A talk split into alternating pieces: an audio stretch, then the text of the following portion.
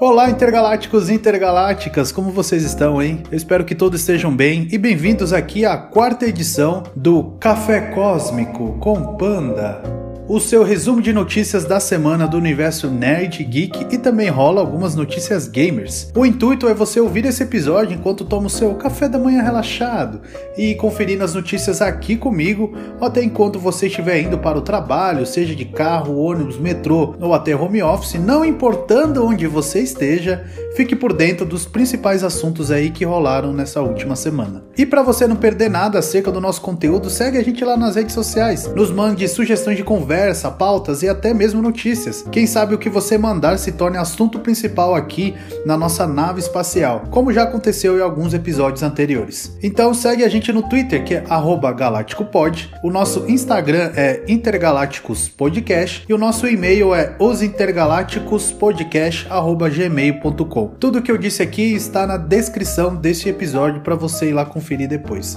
Então, sem mais enrolação, pegue o seu café achocolatado vitamina chá e vamos lá para a nossa primeira notícia. A sequência do filme Sonic ganha um teaser que indica a chegada de Tails. Que surpresa que foi para todo mundo que finalmente saiu esse filme aí desse personagem tão carismático do mundo dos videogames. E para mais surpresa ainda, o filme até que é divertido, ele é bem legal. E a Paramount Pictures divulgou o primeiro teaser da sequência, lá com seus 5 segundinhos. Não revela muita coisa, mas mostra que o filme se chamará Sonic 2, o filme, sem nenhum subtítulo por enquanto, né? E apesar de não revelar tanto, pelo formato do número 2, indica ali a cauda do Tails e nós teremos a participação dele na sequência do filme. Nos jogos, Tails é uma jovem raposa, melhor amiga de Sonic, que usa sua cauda dupla para voar. Ainda não há muitos detalhes sobre a trama do filme, mas ele será dirigido pelo mesmo diretor do primeiro longa, o Jeff Fowler, e a previsão para lançamento é para 2022. E o filme Sonic arrecadou 300 milhões na bilheteria mundial e além disso teve uma boa recepção não só do público, mas está com 93% de avaliação nos usuários do Rotten Tomatoes, que é aquele agregador de notas aí de, pra, de filmes, tanto da crítica quanto a, do público mais famoso aí que tem. E a nossa próxima notícia é que a animação Raya e o Último Dragão da Disney ganha um novo trailer com cenas inéditas.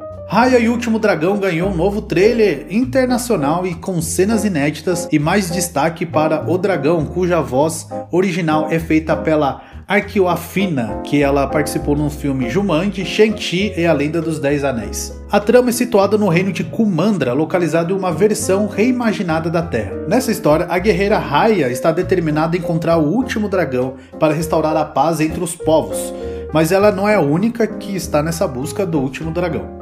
A animação promete lutas de corpo a corpo muito bem feitas, o que é impressionante no trailer, e além de uma impressionante fotografia e design dos personagens e do mundo, já que é feito pelo mesmo estúdio aí que fez Moana, que sabe trabalhar, fazer uma animação assim, ó, de agradar os nossos olhos. O filme será lançado nos cinemas brasileiros em 4 de março e chega a plataforma de streaming da Disney, chamado de Disney+, nos dias 5, só que somente com o Premier Access, no valor de R$ 69,90. Pô, brincadeira, né, Disney? R$ 69,90 pra gente assistir um filme é um pouco complicado, tá bem inacessível e tá muito mais caro que nos cinemas, né?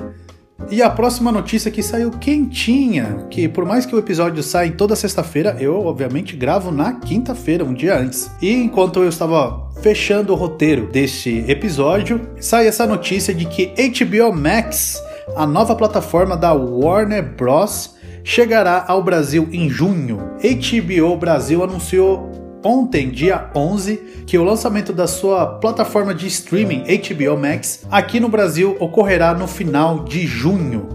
Ainda sem uma data específica, a plataforma de streaming já ganhou uma prévia. No lançamento, tanto os assinantes feitos da HBO Go, como aqueles que pagam serviço por meio de parceiros participantes, terão acesso à HBO Max. O atual serviço da HBO Go na América Latina e no Caribe será descontinuado. O preço da assinatura da plataforma ainda não foi revelado, assim como a data específica só foi revelado que sairá no final de junho Porém, acerca do preço, pessoal podem esperar aí que vai ser um pouquinho salgado, porque a HBO Max reúne muitas outras coisas, HBO, TNT, TBS, Turner Classic Movies e dos canais de animação Cartoon Network, Worcester Thief, Adult Swim e Crunchyroll, que é uma plataforma que tem animes, e também estará incluído toda a line-up da Warner Bros, que é New Line, Looney Tunes, CNN e ADC. Então vai ter bastante coisa atrelada aí a HBO Max e infelizmente por conta disso vamos esperar aí um precinho salgado aí.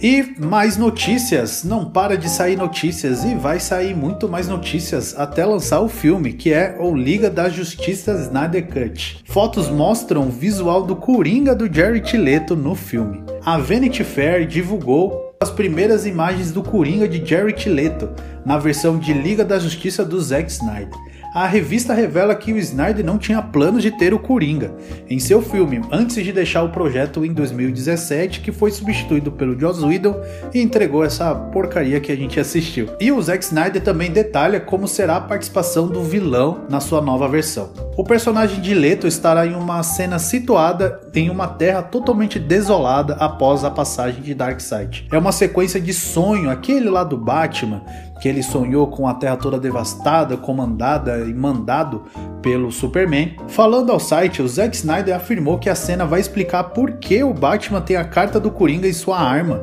que foi revelado lá no filme do Batman vs Superman. E também vai explorar a morte do Robin nas mãos do vilão. Segundo as palavras do Zack Snyder, abre aspas.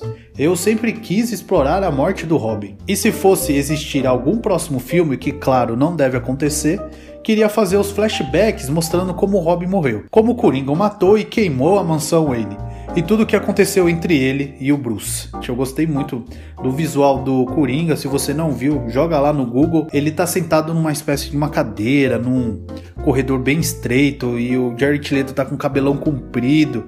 Bom, uma das primeiras perguntas ali que gerou é: cadê as tatuagens do Coringa? Ué, ninguém sabe, pode ser que aquelas tatuagens lá que foi mostrado no filme do Esquadrão Suicida seja só de rena, já imaginou? Ou então pode ser que ele esteja usando muita maquiagem ali, pode estar tá cobrindo suas tatuagens, mas deu um ar assim mais creep, mais assustador pro Coringa e eu achei muito bom. Sem contar que eu gosto muito do ator Jared Leto, ele é um grande ator, entrega papéis aí bem diferentes, bem fora da curva, né, que muitos atores aí interpretam, e é um cara muito bom.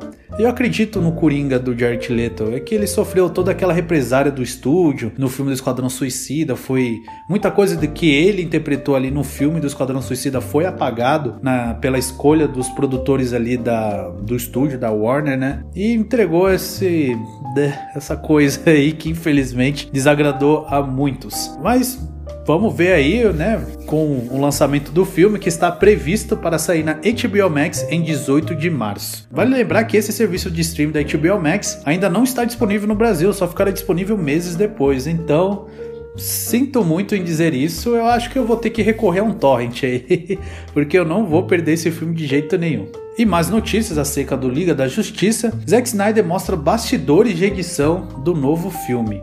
Cara, que revelação muito show, que era era uma televisãozinha numa mesa com aqueles equipamentos de efeitos visuais, eu acredito que seja para edição, né, do filme. E na televisãozinha mostra assim bem bem curtinho o vilão do filme Lobo da Steppe enfrentando aí vários outros guerreiros. Isso é aquela parte do filme que conta um pouco do passado, conta, né, o lobo da steppe atacando aqui a Terra, indo encontrar a caixa materna e aí são as Amaz junto às Amazonas, os Atlantes e até os Lanternas Verdes aparecem lá para lutar contra o lobo da steppe. Então, justamente essa cena bem curtinha assim foi muito legal que a gente já pôde ver o jeito ali da movimentação e principalmente a violência que tá ali explícita, já que o lobo da steppe arranca a cabeça de uma das Amazonas ali na cena e, cara, jorra muito sangue, muito sangue. Então isso já revela que realmente a classificação, como eu já havia dito no episódio anterior, aqui no Café Cósmico, que a classificação do filme será para maiores de 17 anos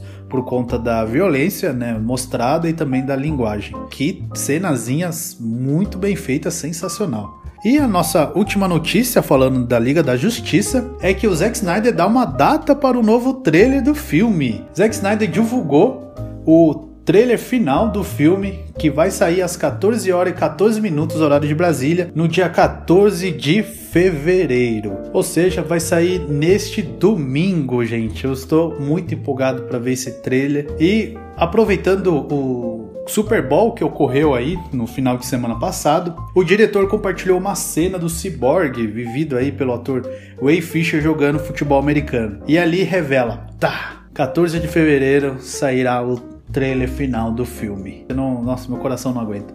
Finalmente vamos ver aí esse filme. Vamos ver se, né, se esse filme terá uma redenção, se sairá melhor do que foi apresentado lá em 2017. Lembrando que o filme sai dia 18 de março, um dia antes do lançamento do Falcão e o Soldado Invernal, que é muito curioso. E, meus intergalácticos e intergalácticas, antes de sair o filme, obviamente nós vamos fazer um especial de esquenta Snyder Cut. Vamos mostrar aí toda a trajetória que aconteceu desse reboliço todo desses problemas e como esse filme nasceu e ele vai acontecer. Tantas polêmicas envolvidas, a gente vai enxutar tudo num episódio, então fiquem aguardando que uma semana antes de sair aí o filme, faremos esse episódio especial falando desse, do filme da Liga da Justiça versão do diretor. E nossa próxima notícia é que Homem-Aranha 3 não terá o Aranha do Tobey Maguire e o Aranha do Andrew Garfield, segundo o próprio ator Tom Holland. Tobey Maguire e Andrew Garfield não farão participações em Homem-Aranha 3, disse o protagonista Tom Holland à revista Square. Em entrevista, o ator falou sobre as especulações que surgiram após a confirmação do ator Alfred Molita e o ator Jamie Foxx, que viveram o Dr. Octopus e o Eletro nas franquias passadas do Homem-Aranha. Segundo as palavras do próprio Tom Holland, aspas, não, eles não aparecerão nesse filme a não ser que eles tenham escondido essa informação gigantesca de mim, o que eu acho que seria um segredo grande demais para manter. Mas até agora, não. E será uma continuação dos filmes do Homem-Aranha que estamos fazendo. Fecha aspas. Recentemente foi revelado que o Benedict Cumberbatch estará em Homem-Aranha 3, aquele que viveu o Doutor Estranho, ele será uma espécie de mentor para o Peter Parker. E Homem-Aranha 3 tem estreia marcada para 17 de dezembro deste ano, por enquanto, né? Gente, vamos entrar um acordo aqui de que a pior fonte para o filme é o próprio ator.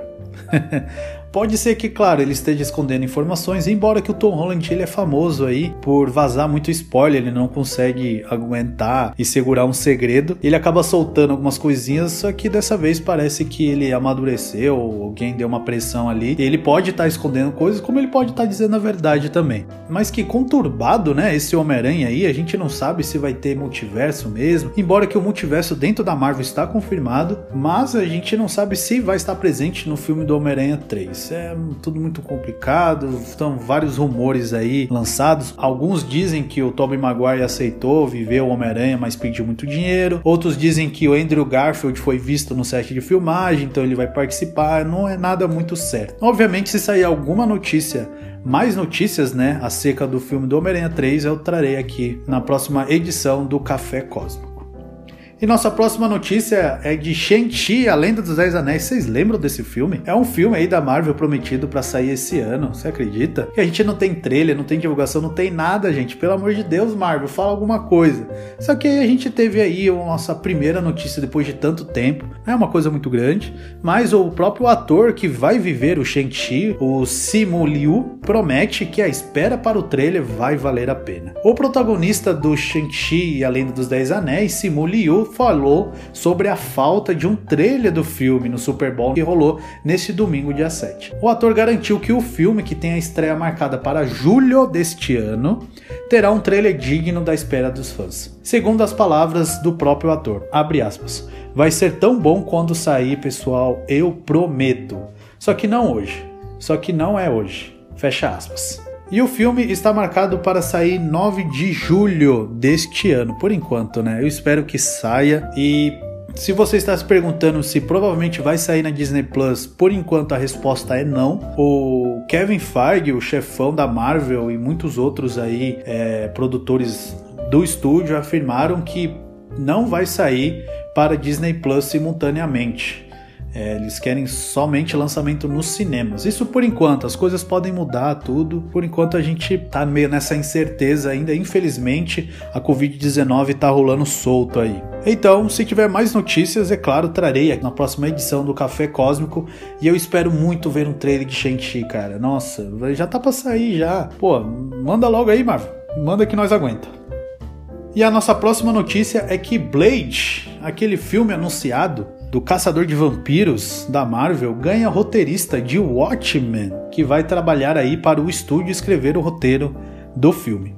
O filme de Blade no universo cinematográfico da Marvel encontrou um roteirista, Stacey Olsey Kufur, acho que é assim que fala o nome dela, que colaborou na escrita de Hunters, lá aquela série da Amazon, e na minissérie de Watchmen, que você pode conferir na HBO Go. E o filme será estrelado pelo Mahershala Ali, Segundo The Hollywood Reporter, um dos portais de notícias mais famosos aí no mundo do entretenimento, o processo para encontrar o roteirista foi bem longo, com a Marvel passando os últimos seis meses em teste com pessoas diferentes. Mahershala Ali, o próprio ator, estava envolvido na busca e apenas roteiristas negros foram considerados para assumir o projeto. O novo filme do Blade foi anunciado pela Marvel Studios durante as Comic Con San Diego. Ai, que saudade de uma Comic Con! e com o Mahershala Ali vivendo ali o papel principal e ainda não temos muito detalhes detalhes acerca da produção, mas ele fará parte do início da fase 5 do estúdio. Olha só, Blade, o caçador de vampiros. Aliás, surgiu aí um rumor dizendo que esse vai ser o título do filme Blade, o caça-vampiros. E eu espero que ele seja a classificação é, mais adulta, rated R, né, classificação R, que é a mais alta aí para maiores de 18 anos por conta do seu teor de violência e linguagem, porque Blade não funciona com essa formulazinha Marvel de família. É só você conferir os filmes antigos do Wesley Snipes. O Blade é mais ou menos aquela parada, sabe? Aqueles filmes dos anos 2000 se eu não me engano, em 2003, 2004, que são bastante violentos e muito bons, por sinal. Blade tem que ser mais ou menos naquela pegada ali, né? Vamos ver aí. E, aliás, se você quer saber mais sobre esse personagem e também saber mais sobre Shang-Chi, além dos Dez Anéis, recomendo você ouvir lá o nosso episódio sobre a Marvel Parte 1, onde a gente fala de todos esses filmes aí que o estúdio vai lançar. E vamos lá para nossa próxima notícia dizendo que a Lucasfilm condena a postagem da Gina Carano e diz que não vai contar mais com a atriz. A Gina Carano viveu um personagem lá no seriado do Mandaloriano. Lembram dela?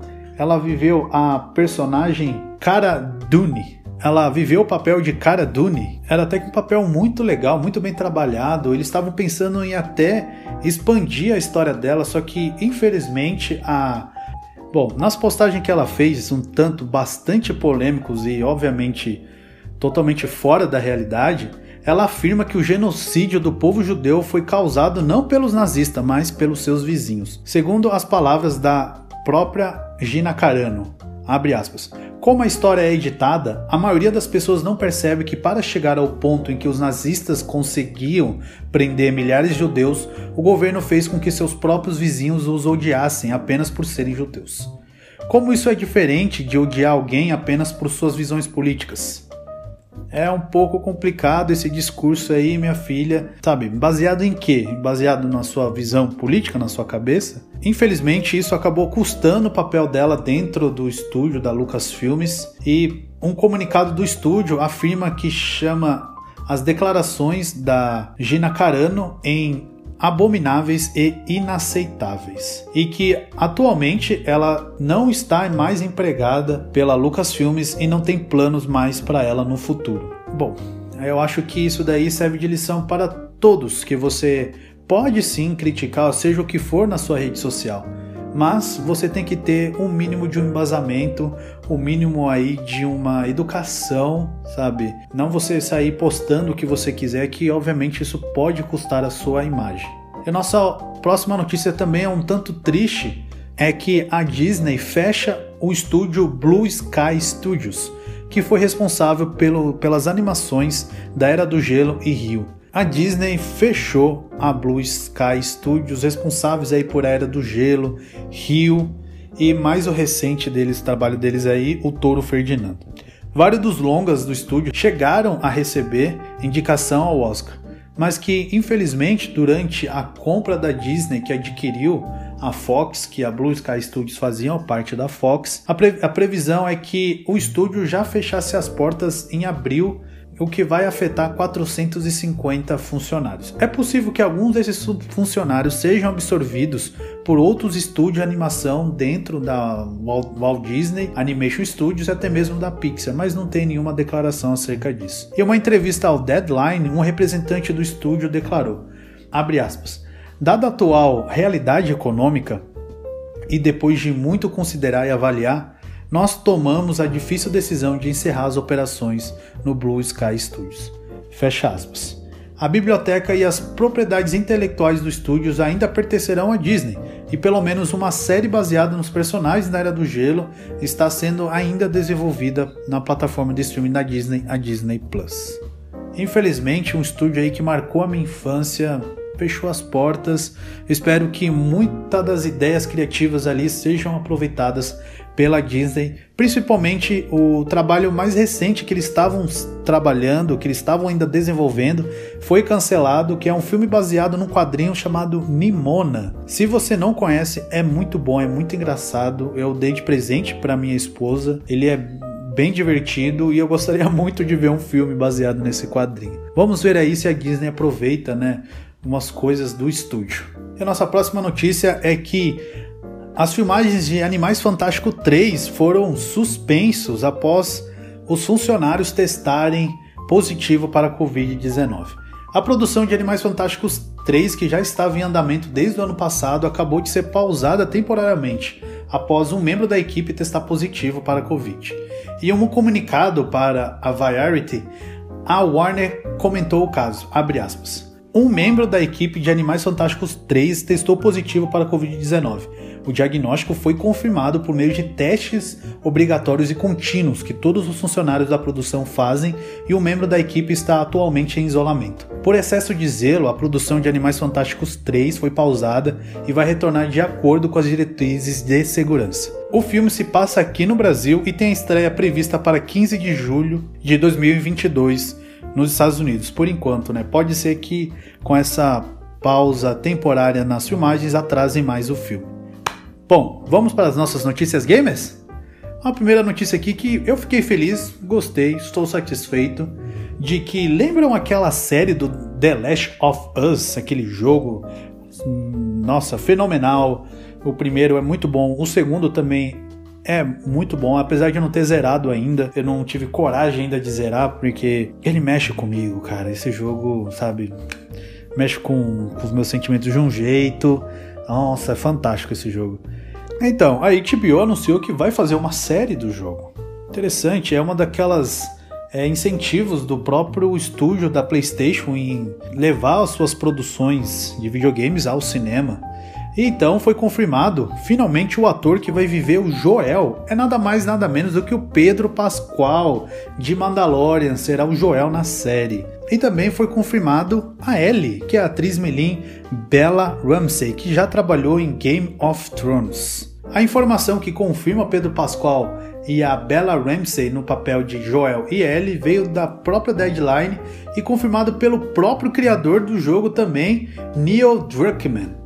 Pedro Pascal é conhecido aí por ter interpretado o Oberyn Martell em Game of Thrones, Maxwell Lord em Mulher Maravilha 1984, Javier Peña em, na série Narcos da Netflix e o Jim Jarrin no seriado do Mandaloriano da Disney Plus. Esse ator aí está em grande ascensão e ele tem apresentado uns trabalhos muito bons. A história do videogame será adaptada pelo criador de Chernobyl, aquela série lá premiada da HBO e pelo próprio criador do jogo, Neil Druckmann, estará aí participando da produção do seriado. Ainda não tem previsão de estreia para a série do The Last of Us, mas a HBO promete que será em breve. Vamos ver aí, né? E o Resident Evil Village, lembram daquela Lady Dimitrescu? Que encantou corações de todo mundo? Então, os criadores disseram que ela foi inspirada em Mortícia Adams, e a Capcom voltou a falar da lei de Mistresco que dominou aí, arrasou o coração na dona do castelo misterioso do Resident Evil Village. Para alegria de nós fãs, falou ainda mais dela, além de divulgar a sua impressionante altura de 2,90 metros. Ela não é bem uma humana, é uma vampira muito, muito alta. E o diretor de arte Tomonori Takano revelou detalhes sobre a criação da vilã. E segundo as palavras do próprio Tomonori, abre aspas, no começo do desenvolvimento nós decidimos que teria um castelo com vampiros.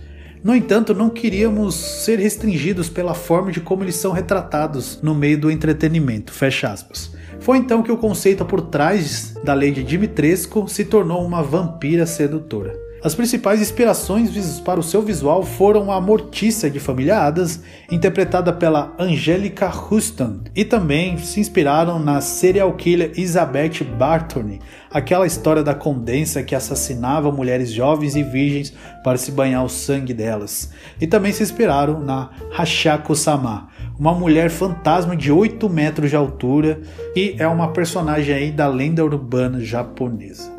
E a nossa próxima notícia é que Super Mario 3D World mais Bowser Fury larga com nota 90 no Metacritic. O Metacritic é um agregador de nota aí de jogos dos críticos profissionalizados, ele está com a nota quase que máximo de 90, né? A nota máxima seria perto do 100. É impossível ter um jogo perto do 100, mas uma nota 90 é uma nota muito bem considerada. As primeiras análises do jogo Super Mario 3D World plus Bowser Fury começaram a ser postadas nessa quarta-feira, o que significa que uma nota no Metacritic já está começando a ganhar forma. Até o momento, né, estou aqui falando na quinta-feira, dia 11, ele está com a nota 90, muito alta, e eu acho que vai permanecer assim porque jogos do Mario sempre são sensacionais. E o jogo Super Mario 3D World plus Bowser's Fury será lançado hoje, sexta-feira, dia 12 de fevereiro, para Nintendo Switch. Não vejo a hora de eu conseguir comprar a minha cópia. E nossa próxima notícia é que o Crash Bandicoot 4 It's About Time será lançado para a nova geração, Nintendo Switch e PC. O jogo Crash Bandicoot 4 It's About Time, lançado em setembro do ano passado, chegará a novas plataformas ainda este ano, em 2021. O game foi confirmado para o PS5, Xbox Series X e S, Nintendo Switch e PC. Os jogadores que possuírem a versão do jogo para o PS4 ou para o Xbox One poderão fazer o upgrade para a versão da nova geração gratuitamente para a mesma família de consoles. Você tem no PS4, vai poder jogar no PS5, e você que tem Xbox One vai poder jogar no seu Xbox S ou X de graça. No PC, o jogo será distribuído através da plataforma Battle.net, aplicativo que concentra os jogos da Blizzard e outros títulos como Call of Duty. Crash 4 It's About Time chega 12 de março para PS5, Xbox Series SS e Nintendo Switch. E a data de lançamento para PC ainda não foi divulgada. E o jogo Little Nightmare 2 saiu oficialmente ontem, na quinta-feira, dia 11 de fevereiro. Little Nightmare 2 é um novo jogo da plataforma da Tassier Studios que retorna um universo sombrio e grotesco de Six, aquela garotinha que usa uma capa de chuva amarela, lembrando muito Coraline. O protagonista da vez é Mono, um garoto desconhecido que cobre o próprio rosto e também está fugindo da insanidade dos inimigos, daqueles monstros, cada vez mais uns vilões muito, muito misteriosos, muito tenebrosos. Mas ele não vai estar sozinho, o pequeno será acompanhado pela própria Six, que protagonizou o primeiro jogo. Mesmo sem se conhecerem, eles perceberam que precisam de ajuda para sobreviver. Cara, eu estou louco para conferir esse jogo. Eu tenho um certo cagaço? Eu tenho, mas eu vou jogar, quem sabe. E a nossa próxima notícia, tanto bastante preocupante, que a CD Projekt Red, a mesma que desenvolveu Cyberpunk 2077, os jogos do The Witcher, ele sofreu um ataque ransomware, ou seja, um sequestro de dados foram roubados e aparentemente os hackers que atacaram a empresa colocaram os dados no leilão. A CD Projekt Red veio ao público no dia 9 para informar que foi vítima de um ataque de ransomware que sequestra os dados e pede em troca um resgate. A empresa afirmou que parte dos sistemas internos foram comprometidos. Em uma nota divulgada no seu Twitter, a empresa afirmou que uma pessoa mal intencionada teve acesso aos sistemas internos, coletou alguns dados e deixou para trás uma mensagem. Apesar de alguns dispositivos terem sido comprometidos, os backups continuam intactos e a equipe já está restaurando alguns desses arquivos. O invasor disse ter acesso ao código-fonte de The Witcher 3, Cyberpunk 2077 e de Gwent, e assim eles também disseram que possuem uma versão não lançada de The Witcher 3. Documentos relacionados à contabilidade, administração, recursos humanos e relação com os investidores também podem ter sido comprometidos. A empresa também enfatizou que se recusa a ceder às exigências do agente malicioso e não vai negociar, mesmo que isso resulte no vazamento das informações coletadas. A empresa acredita que os dados dos jogadores não foram afetados. O incidente continua sendo investigado. A CD Projekt Red já contactou as autoridades locais, assim como especialistas forenses de tecnologia de informação para identificar o responsável pelo ataque. E agora, como a CD Projekt Red se pronunciou de que não vai negociar com esses cybercriminosos, durante os dados de Cyberpunk 2077, Gwent e uma versão de, e aquela versão não lançada de The Witcher 3 foram aparentemente vistos em um leilão virtual nesta quarta-feira. Os cybercriminosos colocaram as informações à venda por lances iniciais de mil dólares, mas existem chances de a venda ser falsa, apenas se aproveitando de notícias recentes. Porém, os hackers, para provar que eram informações verdadeiras, jogaram aí arquivos vazados do Quent circulando em vários locais como o 4chan, por exemplo. Cara, isso é muito triste, essa empresa sofrer, nenhuma empresa merece uma coisa dessa. Eu vi muita coisa é, na internet as pessoas dizendo bem feito por ter entregado aquilo que eles entregaram com o Cyberpunk 2077. Não é assim, gente. Não vamos responder uma coisa com ódio desse jeito. Pô, são informações pessoais de uma empresa, cara. E isso está sendo totalmente prejudicial para eles. Informações internas sendo vazadas. Pô, isso infelizmente é muito triste. Vamos ver aí no como que isso vai terminar. E a nossa próxima notícia, que é a E3, um dos maiores eventos aí sobre videogames, onde rola divulgação, entrevistas, rolam coisas novas, sempre aí rodados dentro do universo do videogame, pode acontecer esse ano, só que em formato online, já que ele foi cancelado no ano passado, mas tudo vai depender dos apoios das empresas de games. Após cancelar a edição do ano passado por completo, eles não participaram nem quiseram fazer lives. A organização da E3 está buscando apoio aí das desenvolvedoras, das publicadoras de games para tornar o evento online este ano. E o projeto prevê três dias de evento, entre o dia 15 e 17 de junho, com as transmissões ao vivo e completamente online. Bom, vamos ver aí com o decorrer. Eu acho que pode acontecer, pode sim dar muito certo. A TGA, o The Game Awards, o Oscar dos games, aconteceu de forma totalmente online, foi muito bom e eu espero que a E3 também aconteça este ano. Que ano passado, infelizmente, né, fez uma falta aí. E a nossa última notícia é de que o remake de Prince of Persia Sands of Times é adiado por tempo indeterminado. A notícia foi dada por um comunicado no Twitter oficial da franquia. Segundo esse comunicado, abre aspas. Desde que anunciamos o remake em setembro, nós recebemos muito feedback de vocês. É a paixão dos fãs que nos está motivando a nossa equipe de desenvolvedores a criar o melhor jogo possível. Com isso dito, nós decidimos adiar o lançamento. Esse tempo extra será usado para entregar um remake que ofereça algo novo, mas ainda fiel ao original. O comunicado é finalizado com o aviso de que os desenvolvedores vão continuar dando atualizações sobre o progresso do desenvolvimento. O remake do Prince of Persia The Sand of Times não tem previsão de lançamento agora, né, que foi adiado por tempo indeterminado, mas será lançado para a velha geração PS4, Xbox One e para os computadores. Bom, eu acho que depois do desastre que foi Cyberpunk 2077, vamos dizer assim, por parte do público, é melhor a gente tomar cuidado aí, né? Porque o que foi apresentado de Prince of Persia Remake tava feio. vale lembrar que já não tava bonito. A galera já tá tomando certo cuidado. Bom, é melhor entregar uma coisa muito bem feita do que as pressas e mal feitas aí, como rolou com Cyberpunk 2077. Terminando aqui mais uma edição. Muito obrigado por você ter me ouvido até aqui. Significa que você está gostando desse resumo de notícias aqui.